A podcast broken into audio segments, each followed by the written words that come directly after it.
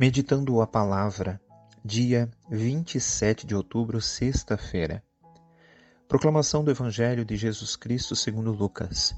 Naquele tempo, Jesus dizia às multidões: Quando vedes uma nuvem vinda do ocidente, logo dizeis que vem a chuva.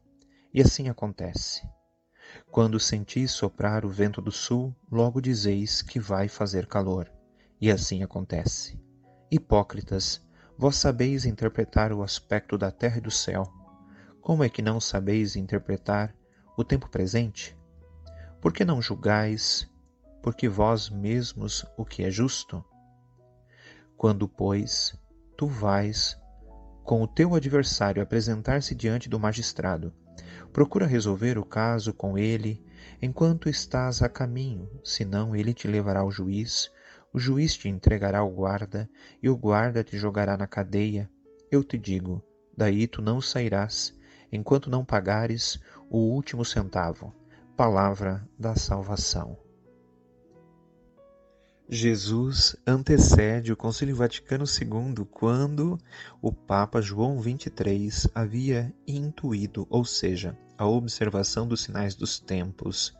O concílio considera um dever da Igreja investigar os sinais dos tempos e interpretá-los à luz do Evangelho para poder responder a cada geração o que significam esses sinais e que eles desafiam a Igreja e a humanidade. A existência de muitos, muitos mesmo, homens e mulheres de todos os cantos do planeta, de todas as crenças e até sem crença alguma, empenhados na busca de uma nova cultura oposta ao descartável, que desenvolva o compromisso de desenvolver maior realização da pessoa humana em todos os níveis de atividade. Essa nova cultura, por exemplo, mantém o maior respeito à consciência de que cada pessoa pela sua dignidade de ser humano e ao respeito devido a todos pela sua dignidade de ser humano. Isto acontece quando se vive a virtude da tolerância com a diferença de idade, sexo, nacionalidade, procurando construir uma sociedade respeitosa e respeitadora, por exemplo, dos direitos humanos e da natureza, com vista em que tipo de mundo deixar às gerações futuras, construindo a paz, a concórdia e a justiça.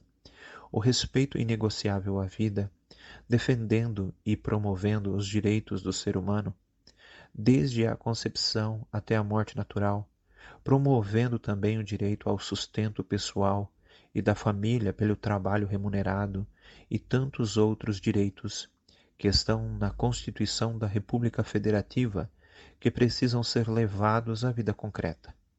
Quanto às relações da Igreja com o mundo, o Concílio quer que a Igreja opte pelo diálogo, que respeite a independência de cada pessoa, valorize os leigos e faça da evangelização um serviço ao mundo. Naturalmente, você conhece outros sinais dos novos tempos que vão, com certeza, enriquecer essa despretensiosa relação.